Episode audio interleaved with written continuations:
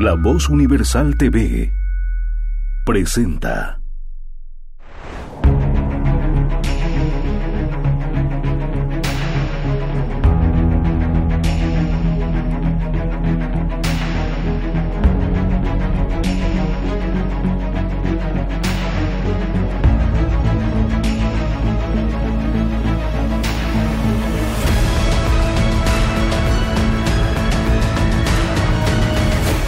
El laberinto con Andrés Canseco.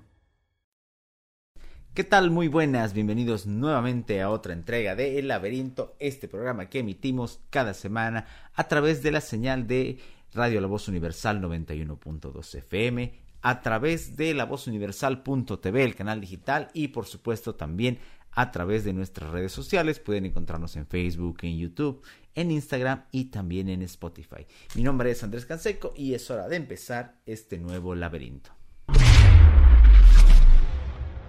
Sin duda, después de lo acontecido durante el paro multisectorial, cívico, ciudadano, independientemente del nombre que, haya tenido, hay una especie de mm, nuevo round, por así decirlo, en cuanto a lo que es la expresión del poder y el panorama político, porque si bien es cierto que no, no se llegaron a cumplir todas las demandas que parecía que iban a, a ser parte de las peticiones ciudadanas, también es cierto que se retrocedió en, en, cuanto a la aplicación ya de una ley porque de ganancias ilícitas, de, estrategia contra la de lucha contra las ganancias ilícitas, porque al final fue abrogada, ¿no? Ni siquiera fue modificada en algunos artículos o derogados algunos de ellos, sino fue una abrogación. ¿y, por qué menciono esto? Porque parece ser, ya vamos a verlo más adelante cuando hablemos sobre el tema del famoso federalismo, que hay también una necesidad del ser político, de los actores políticos, de em, aparecer con nuevos discursos, aparecer con nuevas eh, banderas, por así llamarlo, y también demostrar fuerza. Y sobre esto segundo es de lo que quiero comentar con este asunto de la famosa marcha que partió de la localidad de Caracollo rumbo a la ciudad de La Paz y que se estima que llegue el, día lunes.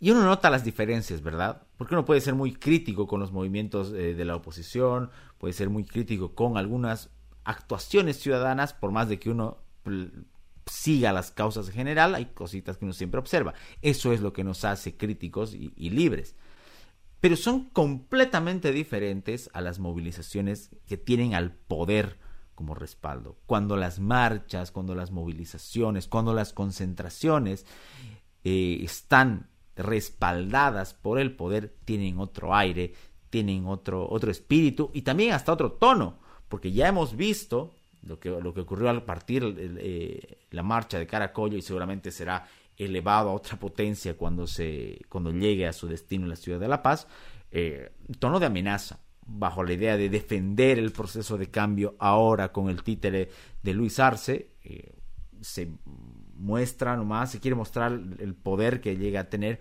un, un, gobierno con un apoyo en, en, sus, en sus sectores, en sus famosos movimientos sociales, ¿no? En movimientos sociales que ya lo sabemos, no se mueven solo porque sí. Eh, eso no quiere decir que no haya individuos que crean en ese proyecto, seguramente hay los ingenuos y los irresponsables que lo creen, pero también están los otros, que son los que se movilizan por intereses, que se movilizan por orden, a los que se les pide listas, a los que se les da tickets, a los funcionarios públicos que también se ven obligados y que tampoco hacen mucho esfuerzo, por así decirlo, en resistirse hasta aquello, para aquello. Entonces, bueno, la, la, tónica es muy diferente.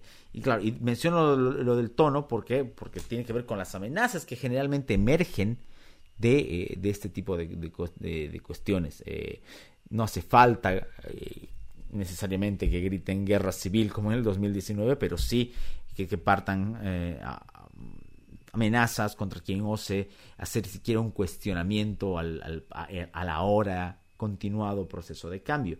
Y bueno, es algo que seguramente vamos a, vamos a notar el día lunes y, estaremos viendo. Eh, oh, dos cositas más sobre este asunto. Primero, la participación de Morales, un sujeto que ya sabemos que continúa mandando en este país y que además está, eh, eh, ha, sido recientemente muy criticado en el país vecino, en el Perú, en la nación de Mario Vargas Llosa, por la injerencia que está teniendo. Seguramente tiene algunos intereses de algunos, de algunos negocios por ahí, eh, pero ha sido mm, bastante notorio el rechazo de cierto sector del, del, de la política peruana y por supuesto de, de, un, cuando se lo nota tan cercano a un gobierno que ya empezó eh, con bastante debilidades como es el, de, el, gobierno del presidente Castillo en Perú. Y lo otro, el tema del erario público.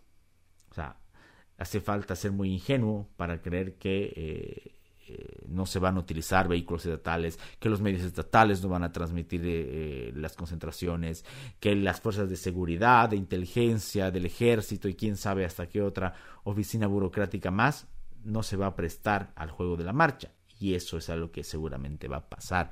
Denlo por hecho. Entonces sí, esa, esa, es la, la diferencia de un movimiento ciudadano espontáneo con otro que seguramente tiene que ver más con la eh, con los intereses, con la amenaza y con la violencia que suele acompañar al movimiento al socialismo. Hablemos un poco de lo que ocurrió en Chile.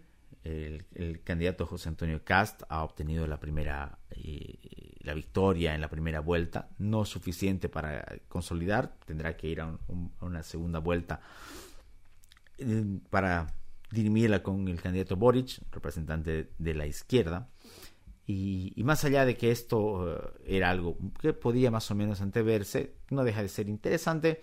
No porque José Antonio Cast sea un gran candidato, claramente no. O sea, quienes se militan en una derecha más conservadora seguramente lo ven como alguien bastante agradable pero desde un punto de vista un poquito menos conservador hay observaciones que hacerle. Sin embargo, claramente hubiese sido mucho más trágico que la izquierda pudiese tomar el proyecto, las riendas del proyecto chileno ahora, que ya lo tuvo con Bachelet, es cierto, y también en los otros años de la concertación nacional. Pero el tema está en que ahora que viene ese proceso constituyente, bueno, hubiese sido de repente más eh, perjudicial para aquello. Pero más allá de este contexto político, eh, vale la pena preguntarse también de dónde viene esta corriente tan expandida de la... Em, ah, bueno, sí sé de dónde viene, pero hay que preguntárnoslo de la manera completa.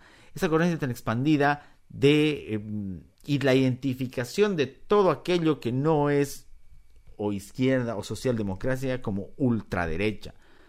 Uno como liberal trata de mantenerse alejado de estas cuestiones porque en aspecto más completo, el liberalismo no estaría pegado a la derecha ni a la izquierda, pero sabemos que existen algunas, eh, algunas asociaciones que se hacen por ahí.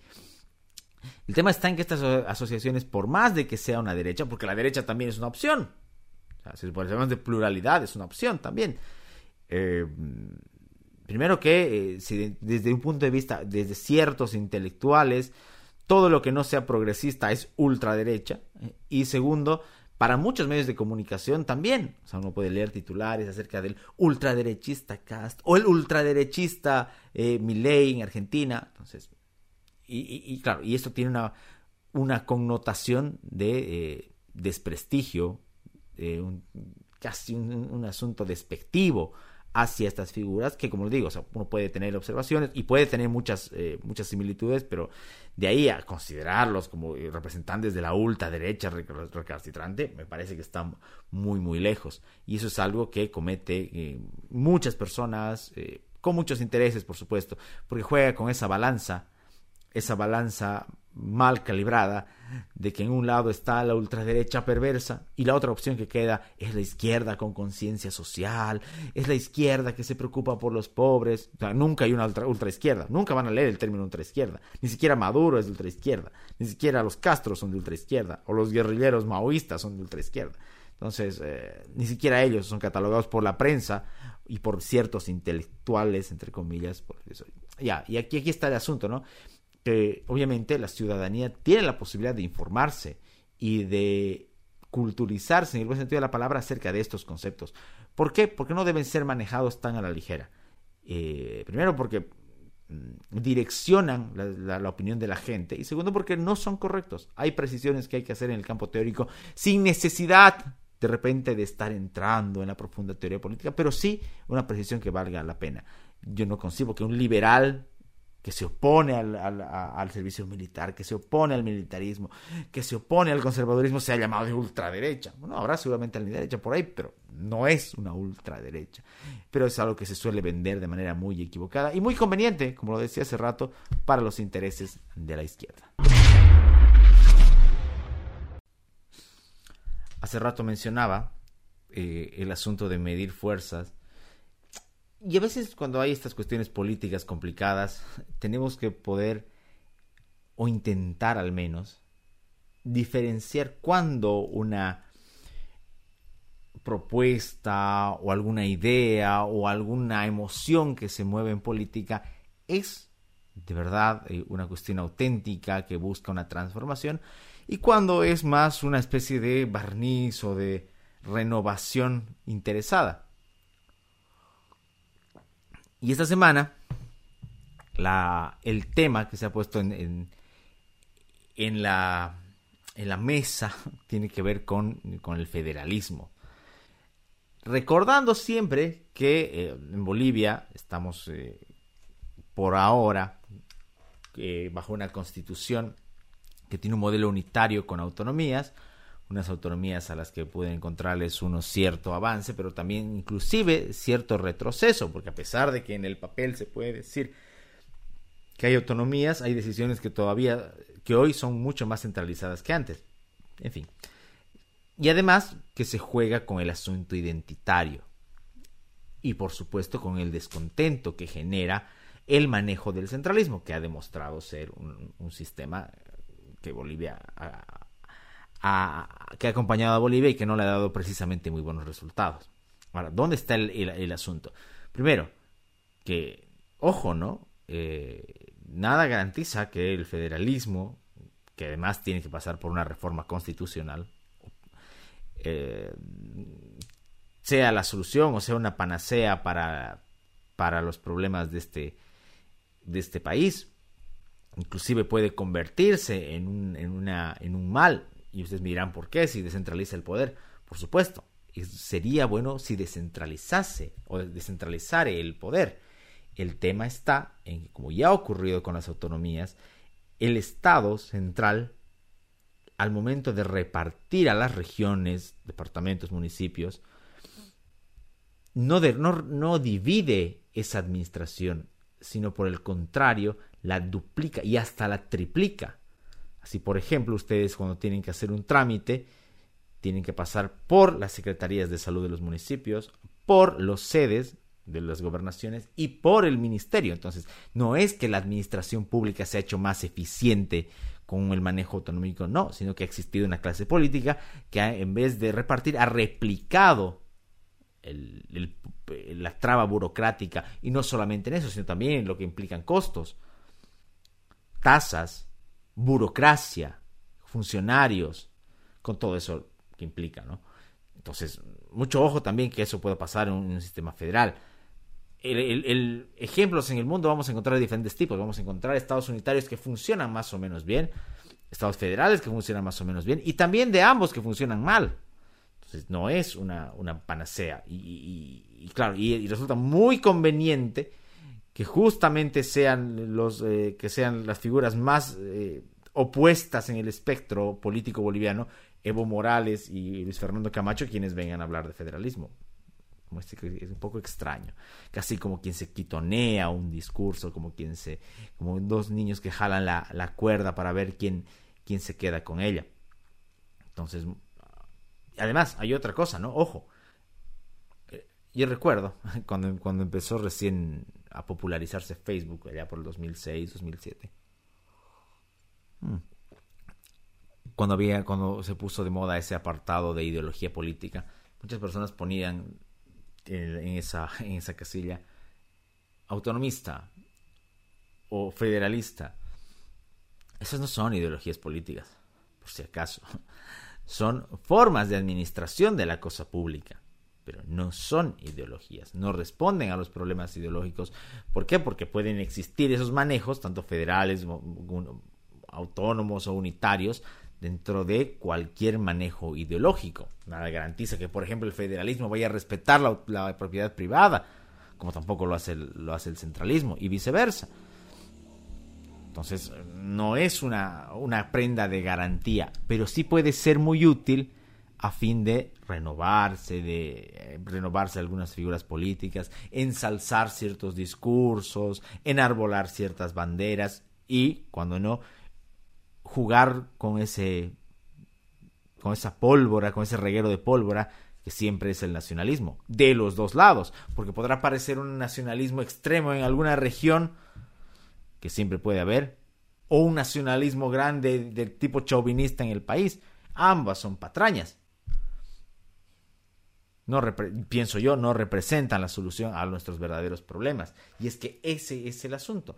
En esta coyuntura hay otros avances muy, muy importantes que se podría realizar para mejorar la de por sí deprimente situación boliviana. Hablando de descentralización, lo que decía, que no, que no existan tantas dependencias, que no se multiplique el poder, que no haya una especie de, de disputa político-partidaria en, la, en, los niveles del Estado, avanzar hacia la reducción del mismo. O sea, hay el, el, asunto de las instituciones, o sea, hay muchísimos avances importantes que se podría tener sin necesidad de, caer en el federalismo. Que, ahora, que tampoco debe prohibirse el debate, ¿no? Ojo, eso está buenísimo. Como, si es una iniciativa ciudadana y hay espacio para hacerlo, también está muy bueno. Pero así como no puede prohibirse, y no debe prohibirse ningún tema, para prohibir temas estuvo la Asamblea Constituyente en el 2006-2007, no se olviden que gran parte de sus problemas fue porque se vetaron ciertos temas, como el tema de la capitalía en su momento. Es cierto que no se puede prohibir, hay que discutirlo, claro, como en todo, y habrá círculos para aquello. Pero el otro extremo es pensar que es la solución automática de los problemas y que se le ocurrió, ya sea a uno o a otro, y que por, y que por arte de magia va a solucionar los problemas de este país.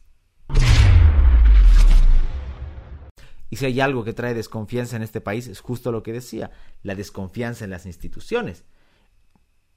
El órgano electoral plurinacional, que ya ahora es un órgano del Estado desde hace ya varios años, ha vuelto a verse manchado por estas declaraciones de la vocal Rosario Baptista y por supuesto que hay que el movimiento socialismo sale a desprestigiarla, sale a decir que no, que, que más bien la democracia, ¿cómo, dijo el ministro del gobierno? Ah, sí que la democracia se había fortalecido gracias a la renuncia de, la vocal, etcétera, etcétera, etcétera, ¿no? Y es que esta, este desgaste, es que ya ni siquiera es desgaste, este, este, esta manera de haberse corrompido, de haberse llevado a un nivel de decadencia tan bajo en las instituciones, bueno, nos acarrea problemas no solamente eh, discursivos o políticos, sino reales. O sea, ¿quién va a confiar en, en la convocatoria, por decirles, a una elección nacional, regional, o, en el, caso de los más extremos, a una asamblea constituyente? Ya he dicho, los, los problemas de las, de las sociedades no se, no se resuelven eh, con asambleas constituyentes todo el tiempo. Eh, que parece ser ese chip muy latinoamericano, ¿no? Es como cuando uno llama a un servicio técnico de un mal proveedor de internet y le dicen, eh, necesito que eh, necesito que me ayude con mi modem y lo primero que le dicen es desenchufe y vuelvo a enchufar. Tenemos esa mentalidad en, Latinoamérica, pensar que reiniciando con una constitución se van a acabar las injusticias o que va a mejorar el país. Nada, cuando los problemas culturales, los problemas éticos y demás están ahí y lo mencionaba el otro día cuando hablaba con, los chicos de Estudiantes por la Libertad en, ese curso de historia crítica. Eh, la historia se parte en su estudio, se divide para aprenderla, pero los hechos y la realidad no. los actores siguen siguen eh, generando eh, corrientes, siguen actuando para bien o para mal. Entonces, ese problema institucional no va a cambiar con una nueva constitución o con un modelo federal, así, así, así de fácil. Entonces, y una de esas es justamente el, tema de la confianza en, la, en el órgano electoral. Fíjense que eso es una de las cosas que más ha decaído. antes de, bueno, antes de la de, que el movimiento del socialismo tome el poder de una manera tan agresiva, cuando se le preguntaba a la ciudadanía cuál era la institución en la que más confiaban, respondía que era la antigua Corte Nacional Electoral. Ahora está lejísimos de ese nivel. Entonces, ¿qué es? Eso es decadencia institucional. Retroceso institucional. y, el tema va más allá de la vocal, eh, baptista o de vocal romero o, de, los anteriores del fraude del 2019, no, va más allá de eso, va más allá de que la ciudadanía va a dejar de confiar en la institución como tal y en las actuaciones de esa institución, que en este caso son las elecciones. Entonces, ese es un problema que tiene muchas raíces y, que va, y que así como pasa con la justicia, con el órgano judicial, también eh, se va a arrastrar y va a generar todavía mayores problemas seguramente en esta jungla llamada Bolivia. Hablemos de cosas que han sucedido eh, ya en el ámbito intelectual. El día domingo por la madrugada, bueno, hora boliviana, nos enteramos del fallecimiento de Antonio Escotado, este connotadísimo filósofo eh, español, autor de grandísimas obras, los enemigos del comercio, la historia general de las drogas, eh, el retrato del libertino y un montón de obras que ensalzan su, su, su, figura. Pero además alguien con un pensamiento crítico, con un pensamiento genuino, tan, tan fuerte, tan característico de él, que le salía además de manera tan natural porque él había vivido eh, periodos como el franquismo, periodos como ya la recuperación democrática en España, había sufrido una transformación ideológica también, porque había pasado como, como muchos en determinado momento por la izquierda y luego habría sido uno de los principales críticos, no solo a ella, sino a, toda clase de autoritarios. Pero además alguien con un gran poder comunicativo de las ideas, eh, porque a pesar de su erudición, el conocimiento en filosofía, en historia, e inclusive en física. Eh, era alguien que podía comunicar muy fácilmente sus ideas y, era respetado incluso por sus contendientes intelectuales. Entonces, eh, además es una persona a la que nosotros desde el Colegio Abierto de Filosofía y desde el Laberinto le tenemos gran aprecio porque imagínense, un hombre de más de 80 años, filósofo connotadísimo en España y en el, en el habla española en general, bueno, hace, un par de meses se tomó el tiempo de poder conversar con nosotros acá, de desde Bolivia, o sea, algo que mucha gente seguramente consideraba imposible hace mucho, Escotado lo permitió y lo dejó, así que también es muy importante recordar eh, el valor de su obra, eh, su postura crítica, además de no abandonar las cosas eh, comunes, entre comillas, sin subirse a púlpitos como suelen hacer algunos filósofos o algunos predicadores, sino hablando de las cosas comunes, como el fútbol, por ejemplo, su último libro, el publicado, tiene que ver con fútbol.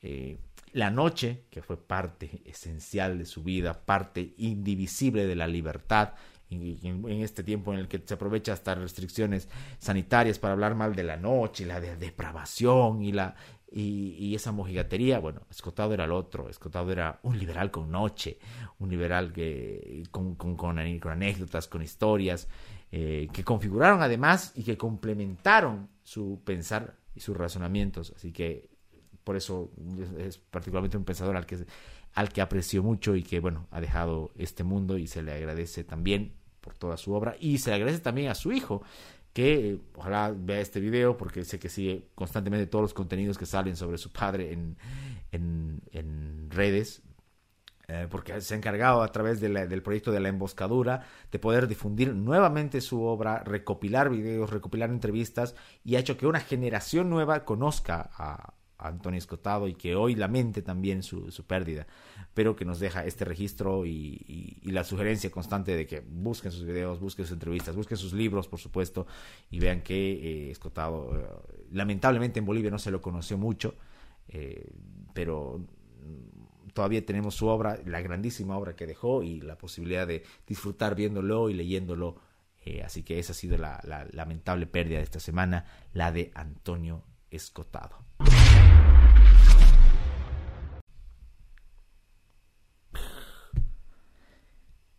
Y por supuesto, si hemos hablado de Escotado, también tenemos que hablar de lo que ocurrió el día jueves. Fue el Día Mundial de la Filosofía. Cada cada tercer jueves de noviembre se celebra el Día Mundial de la Filosofía. Desde el año 2005 esto ha sido instituido. Y, por supuesto es una cuestión que siempre, que siempre para nosotros quienes nos dedicamos a este mundo de la filosofía también eh, se pone en boga, ¿no? Eh, siempre se cuestiona la utilidad de, de, la, la, labor filosófica, se discute en algunos países como en España si debe seguir siendo o no parte de la currícula y y, qué valor se le da, qué espacio se le da, qué edad se puede hablarle a alguien de filosofía, cómo em, ingresar, empezar con los más jóvenes. Bueno, es, es un desafío que particularmente yo tengo y que lo asumo con total alegría y con satisfacción. Pero bueno, siempre está esa discusión, ¿no? Que, le sirve a una persona a reflexionar sobre asuntos como la muerte, sobre la filosofía política, sobre la libertad, en conceptos y demás. Bueno, sí, para nosotros sabemos que tiene un valor enorme, pero a veces la sociedad, eh, la burocracia, quienes buscan ciudadanos obedientes más que pensantes, la menosprecian. Y vale la pena aprovechar este, este pretexto de que, de que acaba de pasar un día, un día mundial más de la filosofía para valorar lo que es el pensamiento.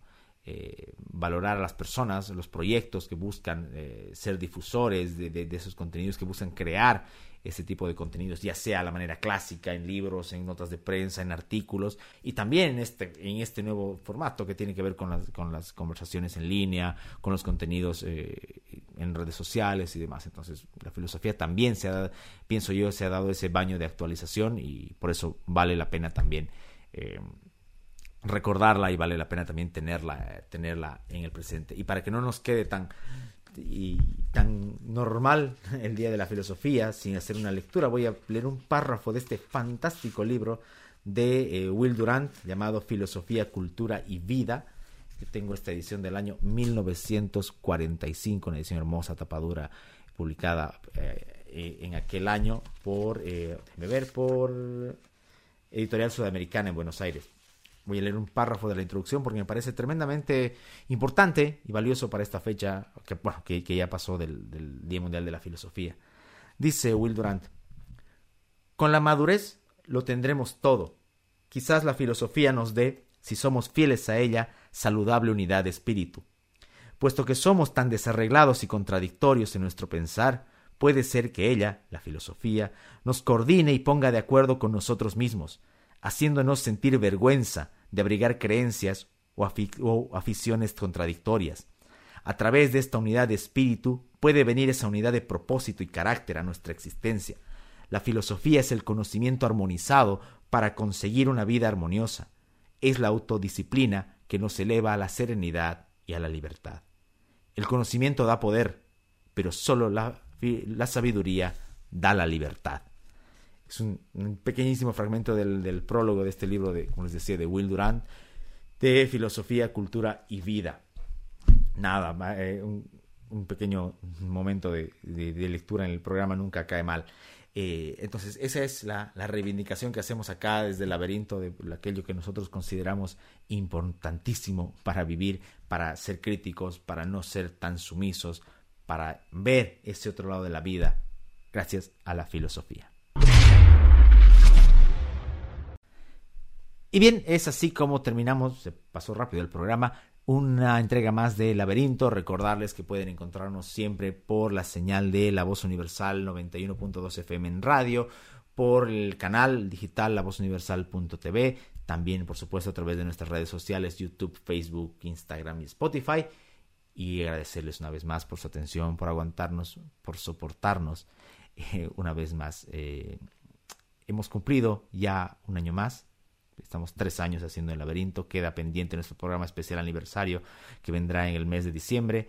Cada, cada año, cada mes, cada semana que hemos estado haciéndolo ha sido una, una experiencia diferente. Hemos venido, ustedes lo han visto, renovándonos, eh, no improvisando, sino eh, probando nuevos formatos, nuevos contenidos a fin de que el programa sea también algo que se renueve a sí mismo. En ese, cometido estamos y seguiremos porque el laberinto todavía da para más. Mi nombre es Andrés Canseco, nos volveremos a encontrar la siguiente semana. Que tengan un muy buen descanso. El laberinto con Andrés Canseco